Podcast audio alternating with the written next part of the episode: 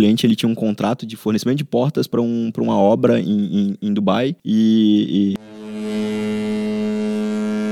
Teus e Tons Seja muito bem-vindo ao Teus e Tons, o podcast que vai simplificar a forma como a gente discute o mercado de comércio exterior no Brasil e no mundo.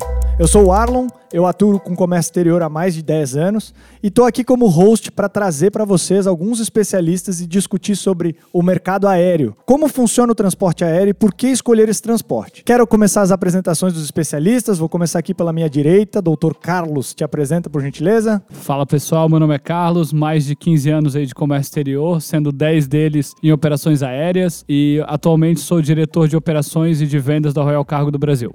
Show de bola, do lado dele nós temos Tiago Alencar, te apresenta aí por gentileza. Fala pessoal, sou o Tiago, bacharel em logística, atuo no comércio exterior há mais de 14 anos. Atualmente sou gerente de operações da Royal Cargo. E olha, já tem uma longa história aí no aéreo, pelo menos uns 9, 10 anos aí. Show de bola. Aqui na minha frente eu tenho a doutora Ana. Te apresenta aí por gentileza. Oi, eu sou a Ana, trabalho na Royal Cargo um pouco mais de seis anos e atuo na área de pricing aéreo. Show de bola. Para quem não sabe, pricing é a parte de compras, né? A negociação aí com o mundo desses preços. E aqui do meu lado eu tenho o Dr. Lawrence. Te apresenta aí, por gentileza.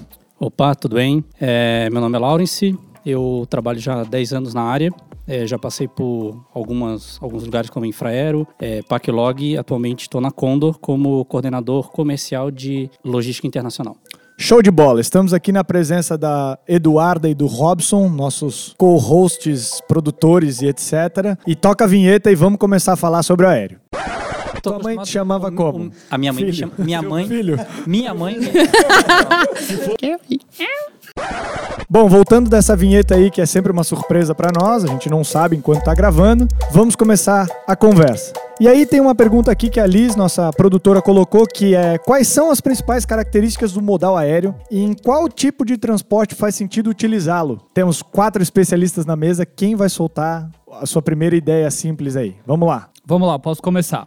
É, o aéreo ele não é para todo tipo de carga, por algumas características, né? Tem tipo de carga perigosa que ela não pode ser transportada no modal aéreo, porque pode fazer basicamente o avião cair, enfim, é, bota em risco toda a operação e também aos próprios passageiros, né, que a maior parte do transporte aéreo ainda é em avião de passageiro, mas Uh, principalmente o, o que leva alguém a transportar uma carga aérea é o preço. Então, o preço hoje do aéreo comparado com outros modais, como o rodoviário e como o marítimo, ele é 4 a 5 vezes mais caro do que o transporte rodoviário e 12 a 16 vezes mais caro do que o transporte marítimo, isso de acordo com o Banco Mundial. Uhum. Então, é principalmente uma carga de alto valor agregado, seja equipamento hospitalar, médico, tecnolo tecnologia, alimento, que aí tem uma, uma questão de temperatura ou de vida, vida útil muito curta, que nem num container reefer, né, o refrigerado, certo. ele poderia ser levado pelo tempo de trânsito. Esse é o tipo de carga que, que mais cabe no modal aéreo. E também para aquelas cargas urgentes, né? Para as cargas que o fornecedor atrasou a prontidão, aí acaba, mesmo ela não sendo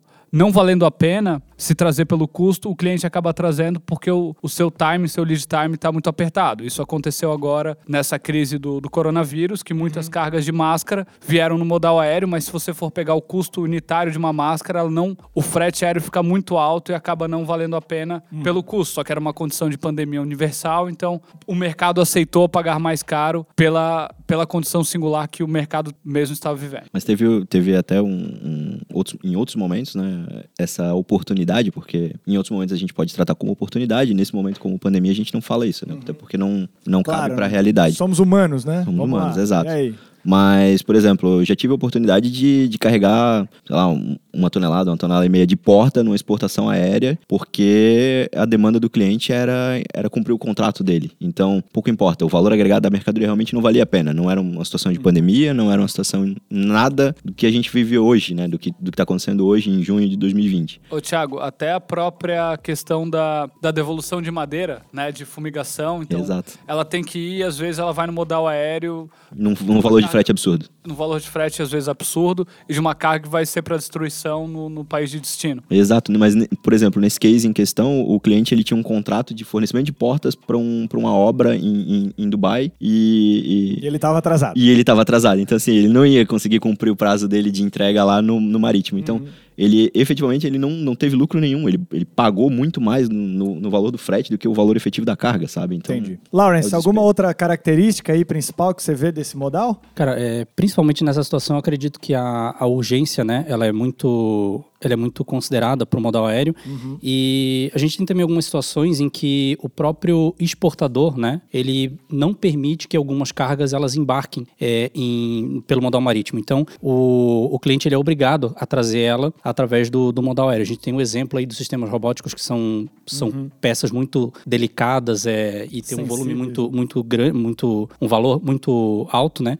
Então existe essa necessidade que a carga realmente venha venha pelo pelo modal aéreo. É, e além disso, só para dar uma, uma complementada, acho que tem tem um- algo que o pessoal também pode dar uma, uma olhada. É, a IATA, que é a organização internacional, ela mantém uma regulamentação né, é, pronta, completa, sobre quais tipos de cargas que podem ser embarcadas ou não. Ah, existem algum um- uma limitação de, de carga, determinado tipo de carga é, é, tem um, um perigo muito grande para a própria aviação, elas acabam não podendo ser, ser embarcadas. Mas eu acho que eu já estou encaminhando o Vai, vai, segundo vai, tópico, toca né? o Mas, pau, mas toca tudo o bem. pau. Não tem problema. É, então, nesse, es- nesse sentido, algumas cargas elas têm essa restrição. Umas elas podem ser embarcadas somente em, em aeronave de passagem, somente em aeronave de carga, outras elas podem ser embarcadas em, em aeronaves mistas, em aeronaves de carga, e outras não podem ser embarcadas de forma alguma. É o caso até de muita bateria, né, Lawrence? Tem bateria de lítio. Agora o mundo consome muito mais bateria e até a IATA e as próprias companhias aéreas mudaram alguma parte do regulamento porque a bateria, a própria bateria de lítio, que é muito comum, ela pode botar em risco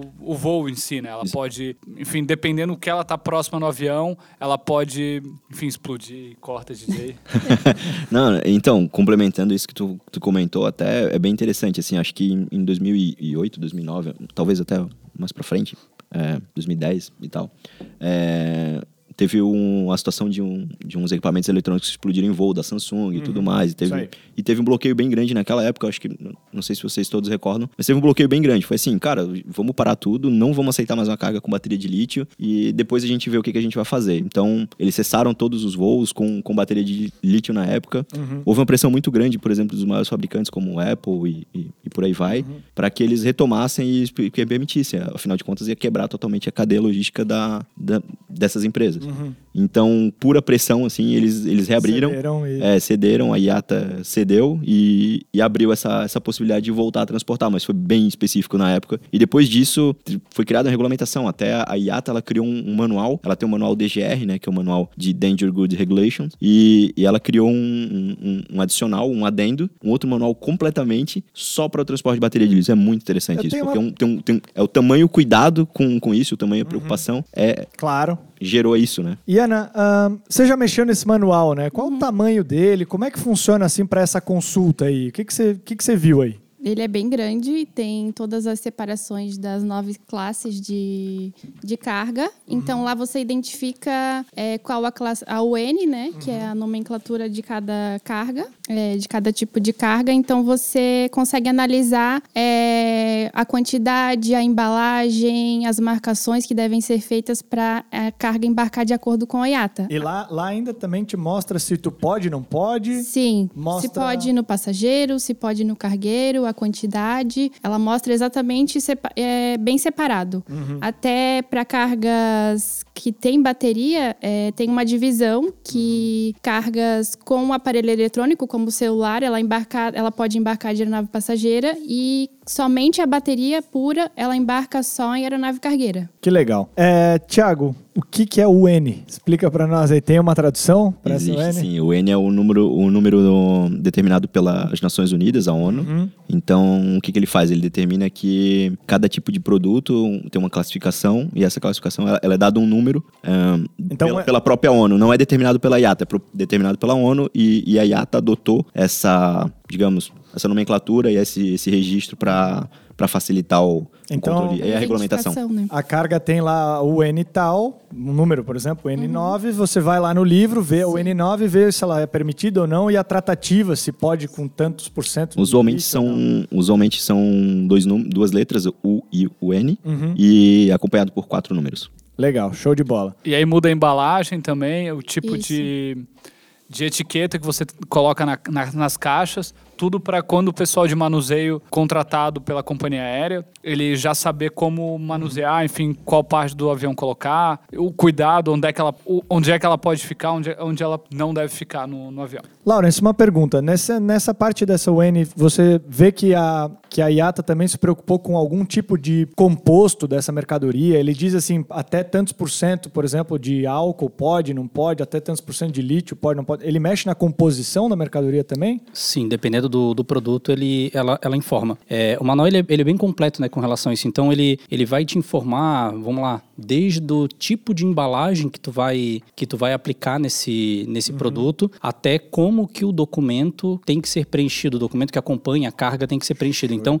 é, é tudo muito, muito detalhado. É, às vezes um cliente, ele, ele questiona, né? Poxa, mas eu preciso botar um determinado tipo de produto nessa, nessa embalagem? Sim, precisa, porque isso é regulamentado e se, se esse tipo de produto não for colocado conforme está na regulamentação, a própria companhia aérea, ela acaba não aceitando o embarque desse produto. Então, uhum. é, é feito todo uma, uma, um acompanhamento, inclusive dizendo quantas vezes aquele, aquela própria embalagem pode ser utilizada novamente. Então, é, é, uma, é um detalhe, um nível de detalhe muito grande. É legal falar sobre isso, porque no marítimo, né, é, é, é bem mais leve esse tipo de coisa, porque a gente não está falando de tantas vidas humanas como a gente está falando no aéreo, né? É, o, o, espaço aéreo ele é bem mais perigoso e pode acontecer muito mais coisas tá do que no marítimo. em cima de cidades, né? Exato, tá voando em cima de cidades. Você tá com gente dentro do avião ou não tem, tem riscos maiores aí. Então, para o aéreo tem todo esse cuidado que a IATA já regula muito bem há muitos anos, né? O marítimo ele não tem um órgão regulador como a IATA tem no aéreo aí e, e coloca as, ordem sobre o que carregar, como carregar e com que segurança carregar. É, mu é muito interessante o, o, a gente falar da IATA, assim, porque o que acontece? Muitos países eles, eles abandonam o, o seu direito, né, a sua soberania de determinar a, a, a, tua própria regulamentação aérea em detrimento de usar a regulamentação da IATA. Ela é tão completa que diversos países abrem mão da sua regulamentação. Por exemplo, Brasil, em 2000 bom, não me recordo a data aqui correta, mas no último... 2000 man... bolinha. No, no, no, último mandato lá da, da, da Dilma, por exemplo, ele abriu mão do da sua soberania e, e, e a, a ANAC, que é a, a, regulamentação brasileira, né, a agência brasileira, ela abriu mão sobre a regulamentação de carga, entendeu? Então, assim, ela abriu a, a porta e falou, não, a IATA é muito mais completa que a gente, deixa rolar assim e segue a vida. Enfim, gente, um, nós conversamos um pouco aí sobre as cargas perigosas, que no, de caso é, é, um dos principais calos aí do aéreo, né? A, a galera se preocupa muito com esse transporte em relação a isso. E como é que é acomodado essas cargas na, nas aeronaves aí? A gente estava falando de bateria de lítio, assim. Se a gente pudesse exemplificar o que de diferente tem que fazer em relação a uma carga normal? Uma carga tipo, sei lá, sapatos. O que, que, que, vocês veem aí? Qual é a diferença até para o nosso ouvinte que está importando ou está exportando, ele entender quando o operador dele ou alguém que está assessorando ele no comércio exterior dizer, olha, você tem que fazer isso e não aquilo. A principal coisa que eu acho é, é ser sincero com, com o teu operador logístico e, e, e abrir o jogo que tu realmente tua carga é perigosa ou não. E se tu não souber, abrir todas as informações para que ele, ele, como um assessor, efetivamente, ele possa te, te ajudar Ô, a identificar Thiago, isso. Até um adendo, porque o operador, né, o, o cara que contrata, a empresa, no caso, que contrata, faz a, o contrato da companhia aérea, que é o emissor do AWB, que é o conhecimento de embarque aéreo, ele é responsável pela carga. Então, se você declara que ela não é perigosa, ela é perigosa, quem tem risco de perder as licenças é o agente de carga. É quem emitiu Exato. o conhecimento de embarque. Então, acaba colocando ele em, em risco extremo de danificar seu negócio, imagem, por um bom tempo ou até para sempre. Exato. E assim, vamos lá nós somos humanos, né? Então eu fico pensando, poxa, imagina tu esconder uma informação, tu sabe que tua carga é perigosa, tu não comenta e tu embarca e acontece um problema e tem famílias dentro daquele avião, sabe? Uhum. Tem gente que tá viajando com a família de férias e aí, você é responsável por, por aquilo. É, é um peso muito grande. Então é, tem essa importância do negócio, sim, de colocar em risco uma outra empresa, mas acho que tem uma importância também humana, de, de com, a, com, com as vidas que estão em jogo que tem, tá dentro da aeronave. Então, acho bacana até para complementar, Thiago, a... É, não sei se o pessoal acompanha, né? É, é, há, há, um tempo atrás teve uma, uma apresentação de um, de um programa de TV onde mostrou sobre algumas, alguns carregamentos de é, agora não lembro agora a palavra certa, mas é um, é um cilindro de oxigênio, né? Certo. São aqueles cilindros de oxigênio que a gente utiliza, que o pessoal utiliza para puxar a máscara dentro do da aeronave. Dentro da aeronave mesmo, que Isso, cai de cima, exatamente. né? A máscara. Na verdade, cada, cada assento, em cima de, de cada assento, tem um, um, cilindro pequenininho, onde quando você puxa a máscara, ele ativa aquela, aquele oxigênio daquele cilindro. É, naturalmente, de tempo em tempo, aquilo lá precisa ser trocado. É, e nessa situação, a companhia aérea ela foi transportar de uma forma não, não correta, é, correta né, o, esse, esse cilindro, e isso é, é causou uma combustão dentro do, do da própria aeronave. Meu e, Deus. naturalmente, a aeronave é, com uhum. vários passageiros dentro, isso estava no porão de carga, e isso realmente levou a óbito a, o, o, o povo todo né, que estava dentro da aeronave. Meu então, é, é, é, principalmente por isso, é, é, questão de risco mesmo que é, que é limitado determinado tipo de carga ou não. Uhum. Show de bola. Ana, quem está começando no modal aéreo vai enfrentar grande parte de siglas e nomenclaturas internas aí de, de, desse, desse mundo, né? Porque o aéreo é, é, um mundo específico. Sim. Com N coisas, como a gente falou aí, tem já um livro bem grande de regulamentação, fora tudo que a gente pode ver no dia a dia aí, com a grande quantidade de, de envolvidos na cadeia, né? Porque tem o terminal, tem o agente de carga, tem o transportador rodoviário, tem o empacotador, enfim, tem muita gente aí. É, dessas siglas, a gente ouve muito falar essas siglas como TC4, TCC, TC2, TC2. Uhum. Como é que a gente explica o que é esse TC aí? E para que, que serve isso? Você consegue começar essa Sim. explicação para a gente, por favor? O TC, ele nada mais é que é o tratamento de carga. É, quando o importador ele traz a carga até normalmente Viracopos ou Guarulhos, ele precisa é, remover essa carga. É, normalmente aqui no sul uhum. a gente remove via DTA, que é o uhum. trânsito aduaneiro. Como o Brasil ele não dispõe de é, voos internacionais em todos os aeroportos, então é uma maneira de você do, do importador conseguir trazer essa carga mais próxima. No caso, é, aqui a gente traz para Navegantes, Florianópolis, uhum. Joinville. Legal. E quando a carga ela chega é, nos aeroportos, a companhia aérea ela faz esse tratamento, é, que normalmente no aéreo os mais utilizados são TC2, TC4, TC6 e TC7. Legal. Aí vai depender de como que o, ele nada mais vai tratar de aonde a carga vai ser nacionalizada. Por que, que a carga chega em Guarulhos ou Viracopos? O que, que acontece? Por que, que ela não chega direto no seu destino final, como navegantes, ou enfim? Para explicar para o nosso ouvinte o que, que acontece, por que, por que, que isso é assim? Porque os aeroportos do Brasil não possuem é, recebimento de voos internacionais, assim como saída, uhum. a grande parte deles. Então, é uma forma de, do importador é, receber essa carga mais próximo. No uhum. caso, a carga vai chegar em Viracopos e Guarulhos, que é os principais aeroportos internacionais, e ela vai ser removida, chamada de DTA, que uhum. é o uhum. trânsito aduaneiro. Legal. Então, é, é, elas funcionam como uns hubs, certo, Lawrence? Como é que funciona esses hubs aqui no Brasil, assim? É, a carga chega ali, ela pode ser direcionada. Por que, que ela chega ali? É uma vantagem de custos? Como é que funciona? Geralmente é, é situação de custo, né? É, hoje a gente tem alguns hubs, os principais que a gente tem no Brasil hoje, uhum. é Viracopos, Guarulhos e eu acho que ainda tem alguma coisa no Rio de Janeiro. Rio de Galeão, Janeiro era, Galeão tem. É, Galeão era... Curitiba também, né? E Manaus lá pro, pro norte. Isso, é. Então, e tem Belo Horizonte. Belo Horizonte Brasília recebe, Brasília recebe muita coisa é, é voltada para o governo federal, na verdade, né? Uhum. Então, mas ainda assim é considerado também hub. É, mas o grosso das cargas hoje, elas vão para Viracopos e Guarulhos. É, essa carga, sim, ela pode ser redirecionada pro, pelo, pelo cliente. O cliente pode solicitar que essa carga venha é, por trânsito rodoviário de Viracopos ou Guarulhos ou Curitiba, seja lá, independente do aeroporto que seja, até o aeroporto destino final. E isso geralmente ocorre, como, como a Ana falou, por, por falta de, de infraestrutura, né? Uhum. É, vamos, vamos colocar um exemplo aqui em Santa Catarina. Hoje nós temos... E a demanda também, né, Lawrence? Tem lugares que não tem demanda para você ter um voo direto conectando, exemplo, Nova York e Florianópolis. Não existe essa demanda. Acaba não, não, com, não compensando para a companhia Sim, aérea lançar... Em, em determinadas situações isso, isso realmente... Em determinadas situações isso de fato ocorre. Uhum. É, poxa, a gente tem voo, vamos lá, tem voo para São Paulo de do Marrocos para São Paulo. Uhum. pode colocar uma carga, mas é, naturalmente uma, uma, a demanda de voo vindo do Marrocos para cá é, é baixa. Certo. Então geralmente o que acontece é, é feito conexão, conexão. internacional para essa carga poder realmente chegar até o, o seu destino final. Você ia falar um é, case. Mas vamos dar um exemplo, né? Santa Catarina. Santa Catarina nós temos três aeroportos hoje que ficam 90 quilômetros um do outro. Florianópolis, Navegantes e Joinville. É, nessas três situações, a ANAC ela mantém uma tabela é, atualizada onde ela mostra qual que é a capacidade operacional de cada aeroporto. É, e ele, eles têm uns códigos em que determinam quais são os tipos de aeronaves que podem pousar em determinados aeroportos. Isso, isso é feito um estudo daí abrangente. É feito um estudo de PCN, que é o, que é o, é o estudo de, de, de pista, de, de solo, uhum. para dizer qual que é a capacidade de impacto que aquela pista pode receber ou não. E nós temos o caso de, de, de espaço, de, de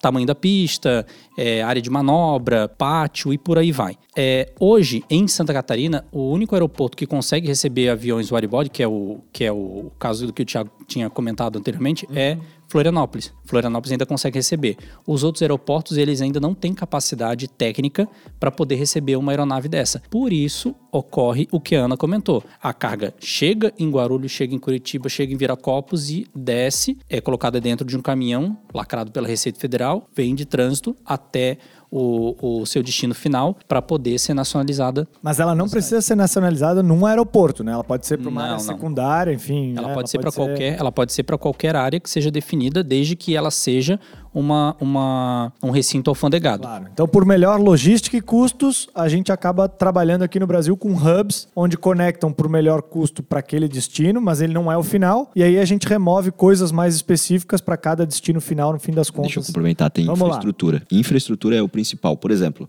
é, há, há alguns anos atrás eu, eu fiz uma visita técnica no aeroporto do Espírito Santo, né? E olha que interessante, o aeroporto do Espírito Santo ele recebe alguns voos internacionais, ele tinha uma demanda para específica para Petrobras e tal, então ele, ele atendia um, um- voo específico internacional. Olha que interessante, o voo não podia vir lotado de carga, ele não podia vir com a sua capacidade máxima. vou por de payload. Miami, né? Era o voo de Miami. Então ele não podia vir com a capacidade máxima de carga, sabe por quê? Nesse estudo que tu comentou, Laurence, por exemplo, foi encontrado que a cabeceira da pista do aeroporto do Espírito Santo, de Vitória, ele não tinha capacidade para aguentar a aeronave widebody pousando com sua capacidade in- integral de carga. Ou seja, se, o aero, se, o- se a aeronave, por algum, alguma falha qualquer lá na origem, enchesse de carga até a boca, Ia ter problema. ela ia afundar a pista de, de Vitória. Então, olha que interessante, como a infraestrutura também no Brasil é, é deficiente nesse ponto. Para quem não sabe sobre comércio exterior e logística, é tanto detalhe assim, né? Que é por isso que a gente fica de cabelo branco tão cedo e, e tem esse tipo de loucura, né? Eu tô ficando com a barba branca, eu tô ficando com a barba branca. Ah, Tu tá com a barba branca, eu tô É, com o cabelo então, com barba. o Lawrence aqui tá. Enfim, gente, ahn, pra gente falar sobre esses tratamentos de carga aí, para rapidamente passar uma ideia para os nossos ouvintes, alguém pode explicar um ou dois e dizer o, o, o que, que significa isso para ele ter uma ideia de como muda esses tratamentos assim que a carga chega e, enfim, as coisas? Vamos lá, Ana, solta um para mim e depois eu peço pro Thiago avisar outro, por Tá. gentileza. Vamos O lá. TC2 ele é aplicado quando a companhia aérea vai fazer a remoção. Então, é ela mesma que já faz essa remoção para o aeroporto de destino final. Então, um exemplo, por exemplo. Ah, por lá. exemplo, eu, agente de carga, fechei uma carga até Florianópolis com uma certa companhia aérea. Pode falar um nome pra gente mandar um boleto. A gente vai tentar fazer propaganda Latam. isso. Vamos lá, Latam, Latam. Fechei com a Latam até Florianópolis e ela não tem voo, por exemplo, de, de Miami para Florianópolis. Certo. Então eu vou, elas, é, a carga vai chegar em Guarulhos ou Viracopos e a própria Latam vai fazer essa, esse trânsito. Então, nesse Certo. caso, a companhia aérea vai aplicar o tratamento da carga TC2. Uhum. O TC4, que é como o Lawrence falou, a- nós temos 24 horas para fazer a remoção da carga. Então, normalmente ela é utilizada quando a carga é muito urgente e ela pode ser removida para um terminal secundário, não só um aeroporto. Então, Entendi. quando o cliente precisa remover para um outro terminal para desconsolidar a carga, então é um tratamento mais para carga urgente. Certo. Tiago, um bem atípico aí. Você tem algum Um atípico. tratamento atípico? É, a Ana falou TC4 e TC2. Tem algum que, que Pô, Ana, tu pegou todos os mais interessantes, cara. pegou os mais fáceis, os mais difíceis? Não, né? Os Não, mais pegou- utilizados. Pegou os mais interessantes. Os cara. mais utilizados, é. Conta pra nós, Thiago, algum tratamento aí. Tem na tua colinha? Deixa eu olhar na minha cola. vai lá, vai lá. Explicar sobre, sobre o TC7, na verdade. O TC7 ele é bem similar ao TC4. O TC4 ele tem um limite de, de horário que tu pode... Que, tu precisa remover a carga, né? Que a carga precisa ser removida. Que é até 24 horas da chegada do voo. E o TC7 não. Ele te permite um, um período muito maior que isso. Ele, ele tem uma flexibilidade muito maior. Mas ele ainda assim é enquadrado numa tabela diferente no, na armazenagem lá. Então, o TC4 ainda ele é a melhor opção para quem vai remover para outra zona, seja ela primária ou secundária. Entendi. Show de TC7 é bem raro ser usado também. É quando a- o cliente não consegue remover a carga no TC4, ela já passa para o TC7. Vencendo o prazo é automática a, a- a alteração. Só deixar claro uma coisa, ah, no caso de, do, do TC4 aqui, ah, cada terminal tem uma política diferente, né? Eles sabem que, que isso funciona, é, né? A prática é, carga chegou em TC4, ela vai ser removida. Só que tem alguns clientes, por exemplo, que a carga chega em, em TC6 e eles querem fazer alguma coisa para tentar mudar o tratamento, fazer alguma coisa do tipo. Alguns terminais é, permitem que seja dado um jeito ali para conseguir fazer essa, essa alteração e dentro desse prazo de 24 horas a carga seja removida. Outros terminais vetam esse tipo de operação, tá? Então, é, tem alguns terminais que se a carga chegou em TC6, vai ficar em TC6, vai ser armazenada, vai ser cobrada É uma- pela 2 e Isso até é É uma, uma escolha pergunta... comercial, né, na verdade, da- do próprio terminal. Se o terminal tiver um relacionamento comercial muito forte com, com aquele cliente, ele pode abrir uma exceção ou não. Entendi. É, cabe a ele. E por que mudar? Tenho duas perguntas, então. A primeira é assim, como é que é informado por terminal que tratamento que você quer? É, você envia um e-mail? O que, que você faz, assim, para deixar bem O exemplificado? TC4 tem que solicitar para a companhia aérea com antecedência, normalmente de 24 horas a 48 horas antes Antes da chegada da da, chegada do voo. Isso. Show de bola. Tu quer um, tu quer um gancho para isso? Então é o seguinte, isso já passa para a próxima etapa, que é o próximo. o- o- hoje, o, todo o registro de carga que chega no Brasil é feito através do mantra. E o mantra é preenchido pela própria companhia aérea. É um operacional da companhia aérea, recebe todas as informações e ele, ele faz o lançamento lá manual. Inclusive, sujeito a erro de digitação é bem, bem complicado. Então.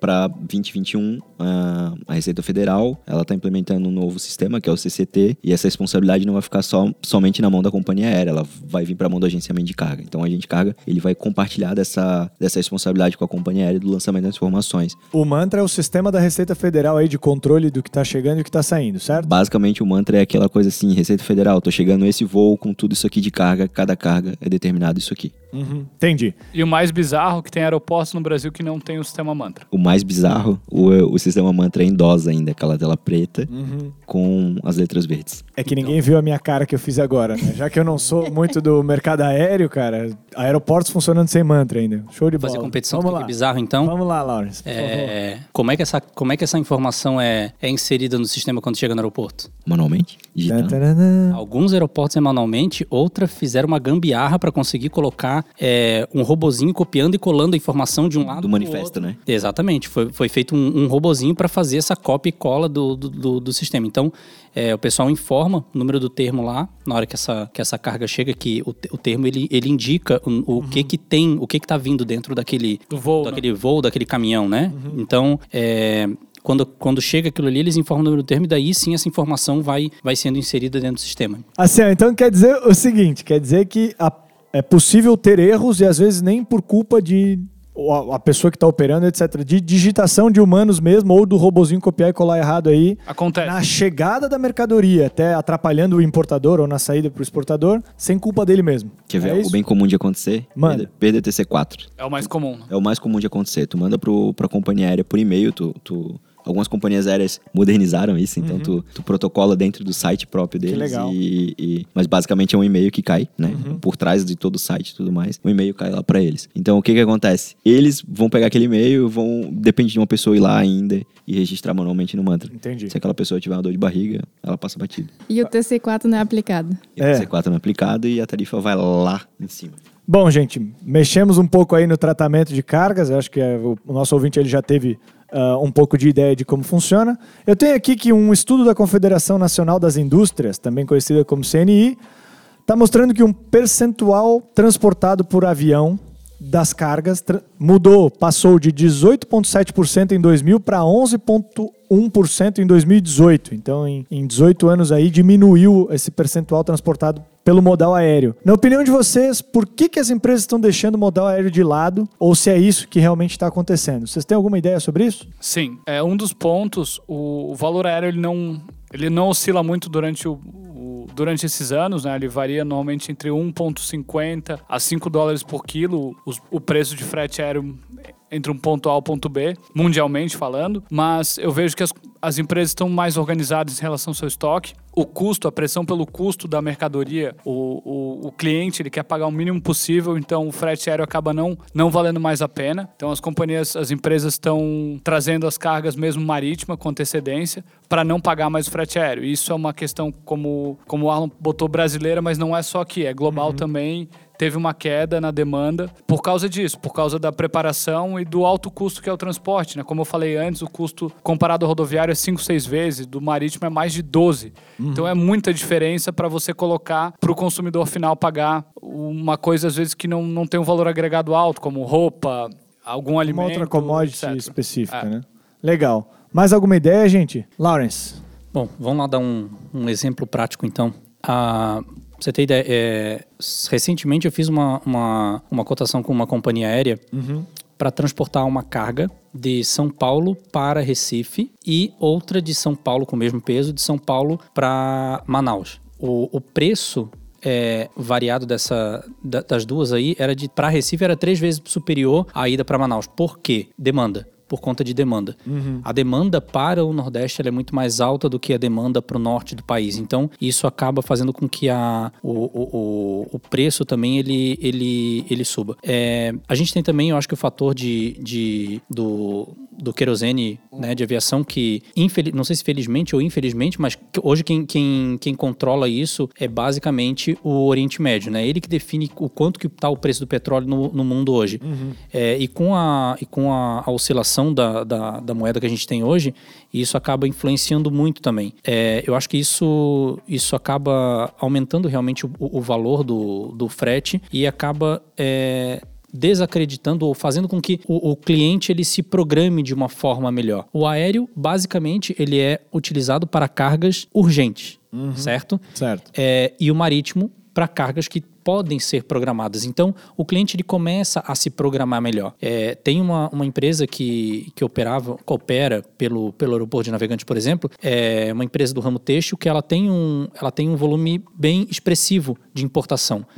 É, por conta do, do alto custo do frete, ela começou realmente a se programar. Ela deixou de trazer tanta coisa pelo aéreo e começou a trazer muita coisa pelo marítimo justamente por conta disso. Então, poxa, preciso, preciso é, levar isso num, num prazo tão curto? Não, eu posso tentar fazer essa, essa Claro. programação para que essa carga venha pelo, por um modal um pouco mais lento. Nessa parte de economia de escala, eu estava fazendo um cálculo ali com um cliente que ele me disse, e a, a gente conversando assim, por que, que o marítimo é tão mais barato, né? A gente fez um, um viés assim. Um voo, ele pode trazer numa média aí de 170 toneladas, não sei, 120 a 170 toneladas num voo.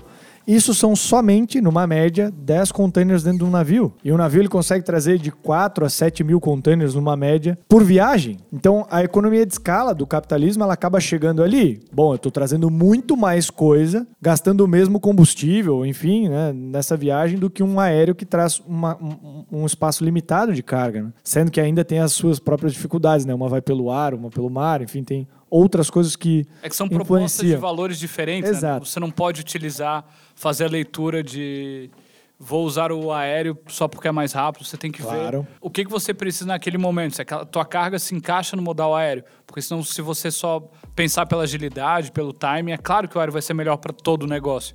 Só que ninguém vai comprar teu produto. E tem mais, tem mais ainda, né? Que a, a partir de agora, como o mundo está ficando cada vez com mais informação e os especialistas estão cada vez surgindo mais, a gente começa a entender um pouco como utilizar a logística a nosso favor, né? Então, antes, o que para nós era muito difícil definir se vai aéreo, marítimo, né, né? Hoje a gente já tem formas de calcular aquilo, ver os valores, ver se vale a pena ou não vale, quanto custaria mais ou a menos, se o tempo ganho no aéreo vai é, ser bom para mim a ponto de eu pagar mais ou não. Eu acho que a gente já tem essas leituras mais, mais fáceis, né? Mais na mão aí. Enfim, deve ter um milhão de blogs aí que você consegue buscar no, no Google e descobrir se de fato esse cálculo é melhor para o aéreo, marítimo e etc.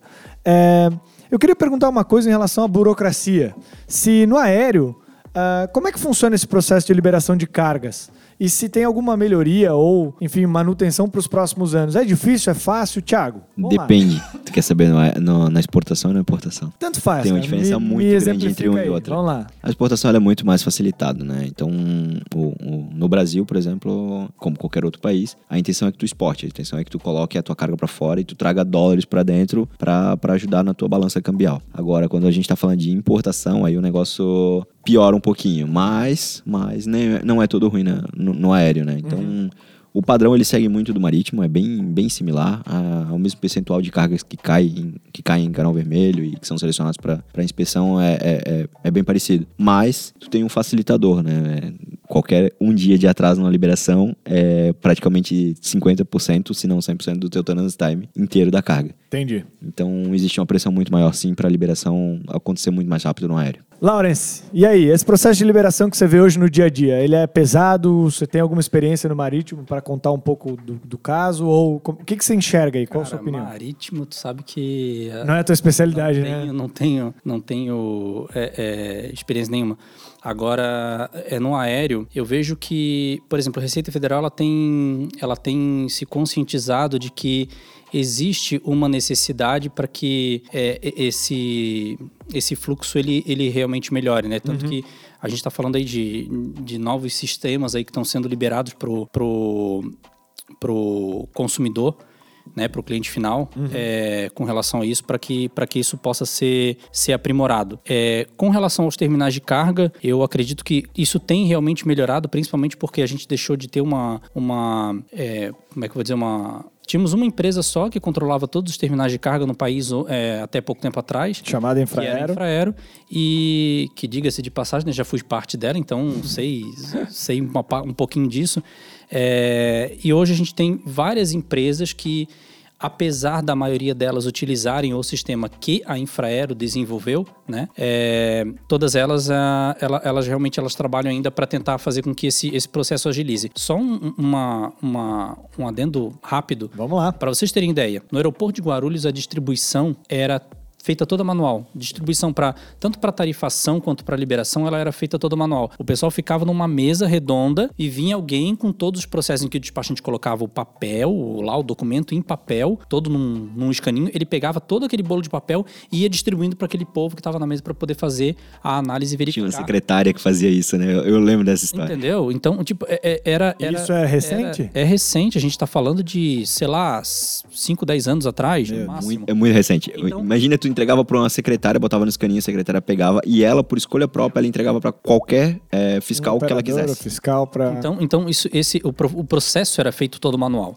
Aí depois começou a melhorar um pouquinho, começou a, esse processo começou a ser feito é, de forma é, eletrônica. Alguns terminais hoje já permitem com que você faça essa essa apresentação de forma eletrônica, né, dessa documentação, não mais aquele papel, você imagina, tinha declaração de importação que tinha centenas de páginas e vinha uma pessoa lá do terminal pegar página por página para verificar se, o, se o, os impostos incidentes estavam de forma correta, porque a tarifação também depende disso, né, dependendo da, da situação, é, a carga pode ser enquadrada em uma, em uma, uma tabela ou outra, e tanto no caso de, de da, da, liberação da carga em si, né, na, na situação. Então, é, isso, isso mudou bastante, né? Isso tem, tem melhorado.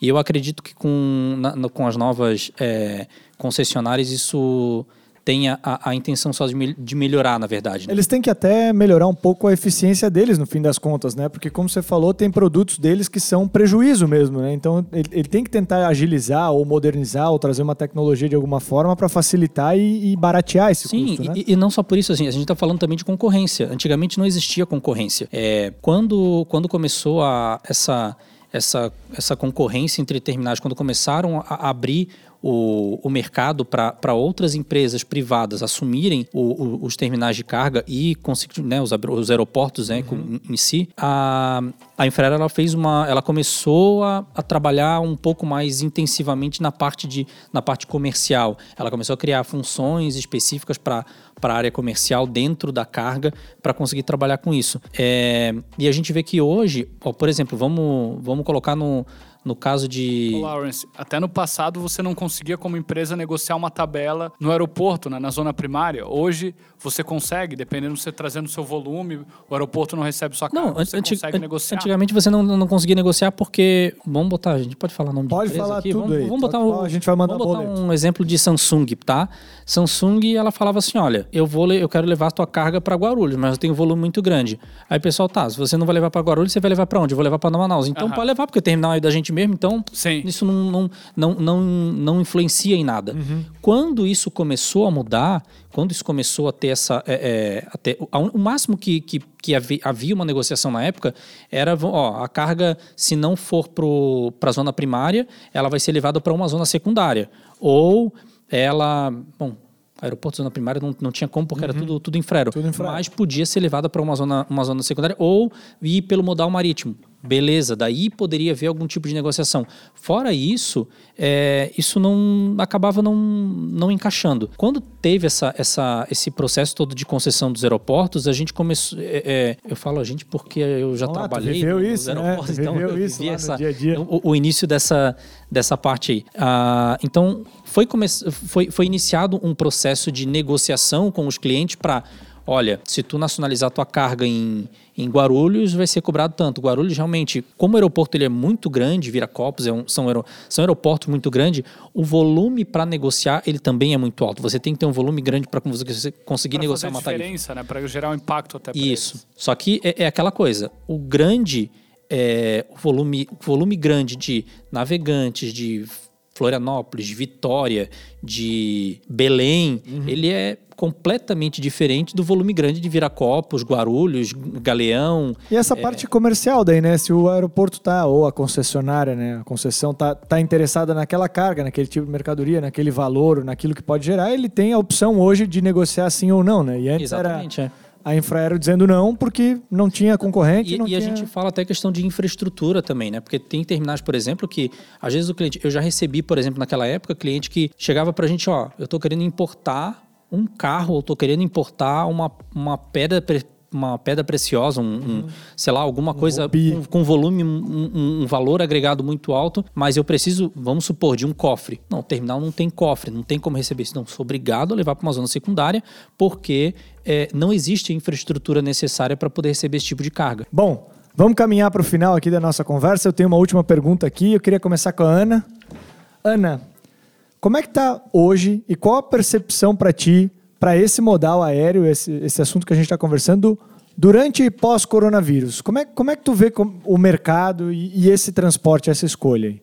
Vamos lá. Então, a minha percepção é. Desde o início do corona, ah, os fretes aumentaram muito. é, principalmente Ásia, que é o nosso principal mercado, né? Então, a- na- no primeiro momento, os clientes estavam buscando máscara, é, produtos para o Covid. Teste Então teve muita busca e o frete lá em cima, porque várias companhias aéreas cancelaram rotas. Chegou até é, nos 27 dólares por quilo, né? Isso, Ana? saídas do Brasil foram canceladas. Algumas companhias aéreas nem retornaram ainda é, os voos para o Brasil. Ah, principalmente as companhias é, que têm é, aeronave de passageiro, né? Porque hoje o. Principalmente a exportação, a gente está trabalhando mais com aeronave cargueira, por conta do Covid e tudo mais. Então, a- as companhias aéreas ainda não retornaram e acho que a previsão para para os próximos anos, é a- é- tem uma previsão que até 2023 as companhias aéreas ainda vão estar recuperando desse- de tudo que aconteceu, né? E eu acho que elas vão começar a se unir e ajudar uma a outra. Assim como a- já está acontecendo com a Azul e a LAN. É, como o Thiago falou, é, a, Azul, vai- é, a previsão é, é comprar é, mais aeronaves, né? Porque algumas companhias aéreas vão, vão deixar de existir por conta de tudo que está acontecendo, voos parados e perda de dinheiro. Claro. E acho que é isso. Show de bola. Então a gente vê aí, como opinião da Ana, uma consolidação do mercado para sobrevivência, né? Pós e durante pós-coronavírus. Já tiveram algumas recuperações judiciais, né? A Avianca da Colômbia e a Latam. E a Latam também está negociando com a Delta é, alguns acordos é, de compartilhamento de voos, etc. Qual a percepção aí para esse modal pós-coronavírus?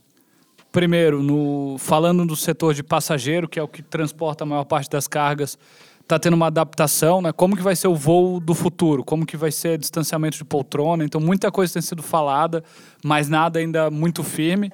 É, mas a gente já vê os fretes caindo, como eu falei, chegaram a 27 dólares por quilo, foi o máximo que eu cheguei a ver. Talvez em algumas ocasiões até um pouco mais do que isso. Hoje você já consegue pagar um frete de 8 a 12 dólares e, e ele vem caindo também. A tendência é várias companhias aéreas voltando seus voos em frequências menores. Então ele, ele vai se normalizando com o tempo, com, com o passar do tempo, para chegar nas, nos fretes mais, baixo, mais baixos. As companhias aéreas acabaram surfando uma, uma onda, é feio falar boa, né? mas elas, elas com, com alto valor dos fretes aéreos, supriu parte, muito pequena, mas supriu parte do de não ter voo de passageiro ou não ter passageiro no voo. Então elas perderam bastante dinheiro, mas supriram um pouco pelas cargas e vai aos poucos normalizando, pelo menos o nível de frete. O que eu acredito que vai reduzir, já veio reduzindo, é a capacidade. Uhum. Companhias aéreas, as menores vão ou vão quebrando, ou vão, vão se consolidando. Companhias aéreas maiores, elas vão tirando rotas que não são tão rentáveis e vão colocando frequências semanais. Então esse é o cenário que eu vejo pelo menos em curto prazo. E como a Ana falou, até 2023 o cenário ainda não é dos melhores para as companhias aéreas. A partir dali que deve ter um crescimento novamente. Show de bola. Tiago, deixa eu te fazer eu uma pergunta antes. Em partes. Peraí, mas uma pergunta antes, Tiago.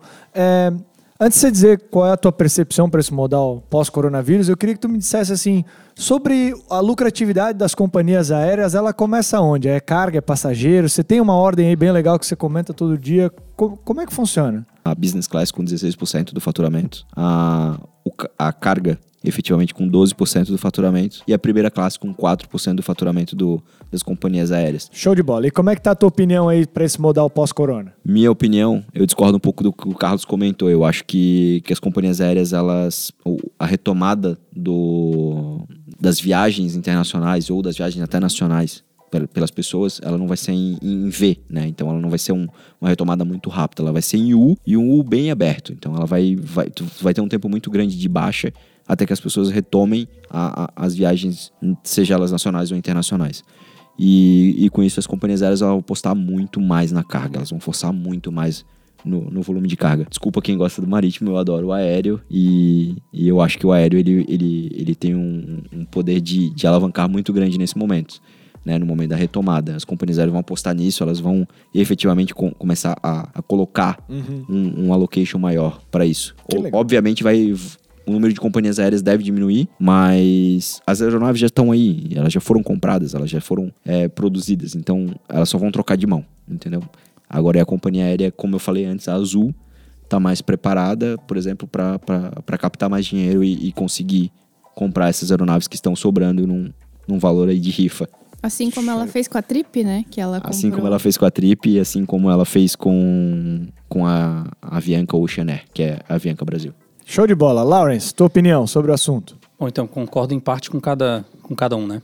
É, é, a gente vê que o, o cenário, é, até ele, ele mapeado pela própria IATA, ele não é muito bom. Mas algumas empresas aéreas elas conseguiram tomar uma, uma, uma lição dessa, dessa etapa. É, eu não lembro agora, não vou recordar o nome da companhia aérea. Eu acho que é a Aracatá, que a gente tinha comentado anteriormente também. É, mas eu, não, eu agora não vou lembrar também o, a origem do, do que eu li, mas a, a gente percebeu que a, a o volume era estava sendo extremamente expressivo é, de carga movimentada dentro, dentro do modal. É, apesar da, daquela notícia que eu, que eu coloquei, de que a Qatar ela tinha um, um volume um volume muito grande, mas tinha um, um, uma específica assim que que está bombando e, e, o lucro dela tem, tem subido muito por conta dessa, dessa Lawrence, desse caso todo. Até um adendo no que você está falando, as companhias aéreas do Oriente Médio, a lucratividade delas com carga é entre 25 a, entre 15 a 25% do total de share, né, de, de rentabilidade. Caramba, bem maior do bem que o global que eu, que eu acabei de comentar. Show de então, bola. Ela, ela, é, então, eu acredito assim que em parte isso vai, vai mudar, só que isso vai levar muito tempo. Por exemplo, passageiro, eu acho que vai levar muito tempo porque é, o nível de, de exigência dentro de, de, de segurança, de é, limpeza e tudo mais das aeronaves, ele tem aumentado muito. E a gente sabe que não é a própria companhia aérea que executa esse tipo de serviço, ela contrata, ela subcontrata esse, esse tipo de serviço. Então isso aumenta também um custo para a própria companhia aérea para poder manter isso. E não é todo mundo que vai ainda de imediato é, é, querer pegar um avião que agora por conta das exigências você coloca uma máscarazinha e vai viajar. Uhum. Então isso, isso vai demorar um pouco para retomar. Mas eu quero só passar uns dados que eu, que eu peguei atualizado até da, da, própria IATA do dia 9 de junho. É, segundo a própria, a própria organização, as aéreas elas devem perder em torno de 8 bilhões de dólares somente esse ano. Meu Deus. Uma perda média diária, segundo eles, de 230 milhões de dólares. É, eles estão estimando em torno de 2,2 bilhões de passageiros nesse ano é, e ainda assim ter um prejuízo estimado de 37,54 dólares por passageiro. É, E com o dólar como está hoje, assim, são 180 milhões de reais. tá falando, a gente está menos. falando muito dinheiro. É, as maiores, só as maiores companhias aéreas do mundo, por exemplo, elas tiveram prejuízo no primeiro trimestre por conta de tudo isso que ocorreu de 8,3 bi. Então isso, isso realmente está tá, tá se mostrando. O, o cenário ele não é muito muito favorável, né? Segundo a, a IATA. E eu acredito que isso vai demorar um pouco para carga realmente. Isso foi um, um- bom por um, um certo, até um certo momento, porque no início era, era muita urgência né, do- de tudo que estava ocorrendo. Então, quem soube aproveitar a situação, vamos botar aí, aproveitar a situação, duas empresas da Moldávia, aliás, eh, foram duas até agora da Moldávia, que pousaram no, no aeroporto de Florianópolis, né? é, utilizando o Boeing 747, da primeira vez a variação 400 e depois a variação 200. É, as duas conseguiram utilizar isso e já tem, tem ainda previsto acho que mais um ou dois voos ainda certos para conseguir pousar no, no aeroporto. Então, as empresas que aproveitaram esse, esse momento, elas vão se dar bem. Agora, as empresas que, que tiveram um- uma certa dificuldade, temos algumas empresas aéreas hoje no país que não é o foco delas a, a carga, né? É muito mais o passageiro. A gente tem um exemplo da Gol. Claro. É, o exemplo que a gente comentou anteriormente da Copa, por exemplo, é foco muito no passageiro, até porque as aeronaves são muito pequenas, o, né, o, o, o porão é, um- é muito pequeno, então é, não é o foco delas. A Azul, por exemplo, que o Thiago comentou, ela reinventou né, com, com essa com essa, essa movimentação toda, ela começou a utilizar Azul e Latam. Começaram a utilizar as aeronaves, inclusive de passageiro, para transportar carga, colocar carga em cima da, do, das poltronas, né? poltronas, né? E levar a carga em cima das poltronas. A Azul, ela não voava, por exemplo, para a China e passou a, a- a- Ela foi em busca de, de autorizações para conseguir fazer esses trajetos. Então, é, foi, foi bem bacana. As empresas que conseguiram aproveitar essa. Tiveram essa uma adaptação rápida, conseguiram- né? Fizeram uma adaptação.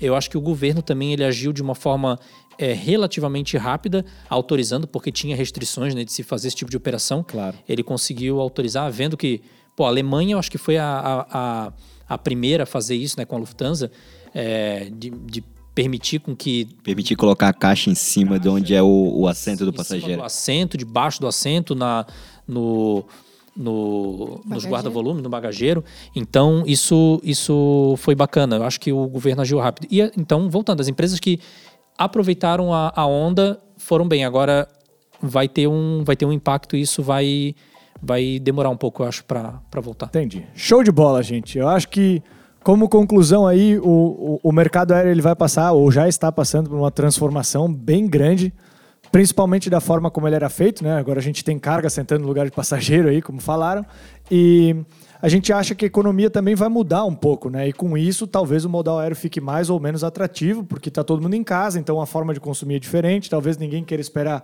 tanto tempo para receber alguma coisa em casa como a gente espera no, no navio e de repente um avião pode ser mais atrativo. Enfim, esse comportamento a gente não tem muito como saber, né? A gente só acho que estima, porque nós nunca fomos enclausurados assim dessa forma como esse vírus aí colocou ah, todos nós em casa, enfim, nessa reclusão. De qualquer forma, a gente tem como tradição aqui no, no, no podcast fazer uma última pergunta que é: se a pessoa não prestou atenção em nada do que a gente falou até agora e ela fosse ouvir um único recado de vocês sobre esse modal, sobre a escolha de- de- do transporte aéreo, o que, que vocês podem dar de dicas para o importador, para o exportador ou para o nosso ouvinte em relação a isso? Quem quer começar aí? Eu quero começar. Vamos lá, Thiago. Eu acho que, por exemplo, se o nosso, se o nosso ouvinte for um, um assessor logístico, um agente de carga, um despachante, o que quer que seja, né, que, que assessora o cliente final, é entender para atender. Eu tenho esse mantra para mim, eu acho que, que é muito importante tu entender, tu saber qual é a realidade do, do, do cliente, qual é a necessidade do cliente efetiva, para que tu possa atender ele. Se tu vai encaixar a carga dele no, no modal aéreo ou no modal marítimo, tu precisa primeiro entender qual que é a urgência e, e- e essa demanda. Certo, Ana, por gentileza, e aí? Eu acredito que é um- a forma que o Thiago é, comentou, que é, é muito. Tem essa- o aéreo tem essa característica de urgência. Então, quanto mais informações vo- você tiver sobre a carga, é, previsão, deadline que a carga precisa chegar, assim a gente vai saber, é, por exemplo, de, de mais ou menos 7, 8, 9 dias, a carga da China já está aqui. Então a gente tem essa, essa previsão de deadline como a gente vai poder atender essa carga. E também o aéreo é, é, como todo mundo sabe, é o meio de transporte mais rápido, seguro. É, Para uma carga perigosa também, é a questão de segurança, a, todas as normas e adequa- é, adequações que a IATA regulamenta. Então, traz uma certa segurança. Sim, Show de bola. Carlos Felipe Fux. Busca especialistas, né? Quem conhece de fato o segmento, o setor, para assessorar, porque ele tem bastante pegadinha. Então não, não vá só no valor, entenda de fato, como a Ana comentou, quando você precisa da carga aqui no Brasil, entenda bem as rotas, entenda a diferença de um, de um voo de passageiro para um voo de, de carga, o que, que implica para o teu negócio, para então você buscar a melhor opção para o seu negócio. Não é toda carga que se aplica e que é viável você trazer no aéreo, mas tem muitos negócios que, como também o Lawrence comentou anteriormente, elas precisam vir no modal aéreo pelo o cuidado do produto, né? o cuidado específico que se precisa. Então busque pessoas que conheçam, que possam te assessorar para ter a, a maior eficiência no teu transporte aéreo. Show de bola. Lawrence, pra fechar. Silver Fox. Cara, fiquei por último, é um resumo dos que os três já falaram, né? Né, Quando a gente fica Vamos lá, por mas eu- último, é difícil, todo mundo Mas- já mas falou eu tudo. acho- né? O Thiago quis ser o primeiro. Ai, Tiago. É, Vamos lá. Mas eu acho assim, é, é- é basicamente uma, vamos chamar de uma formulazinha triangular, né? É, são três, três pontos assim que eu acho que a pessoa tem que, tem que prestar atenção. Primeiro, é, se a sua carga ela, ela compete ser levada pelo modal aéreo. Segundo, o valor que você está disposto a pagar por esse frete. E terceiro, a urgência que você tem em receber aquela carga. Eu acho que fazendo um, um- um- um balanço entre, entre esses três pontos aí, eu acho que você consegue é, identificar se o modal aéreo ele é, é, é- é válido para você ou não. Show de bola. Gente, encerramos esse episódio por aqui. Quero lembrá-los que toda semana, nas quintas-feiras, nós temos lives no nosso YouTube. Quinzenalmente, nas sextas, nós temos lançamentos do podcast aí nas principais plataformas, como Spotify, Deezer, entre outras. Fiquem ligados aí nos nossos episódios. Mandem sua crítica e sugestão para o e-mail relacionamento.teusitons.com.br, por gentileza. Fica ligado aí nos próximos episódios. Valeu, até a próxima. Tchau! Valeu, beijo, abraço. Valeu.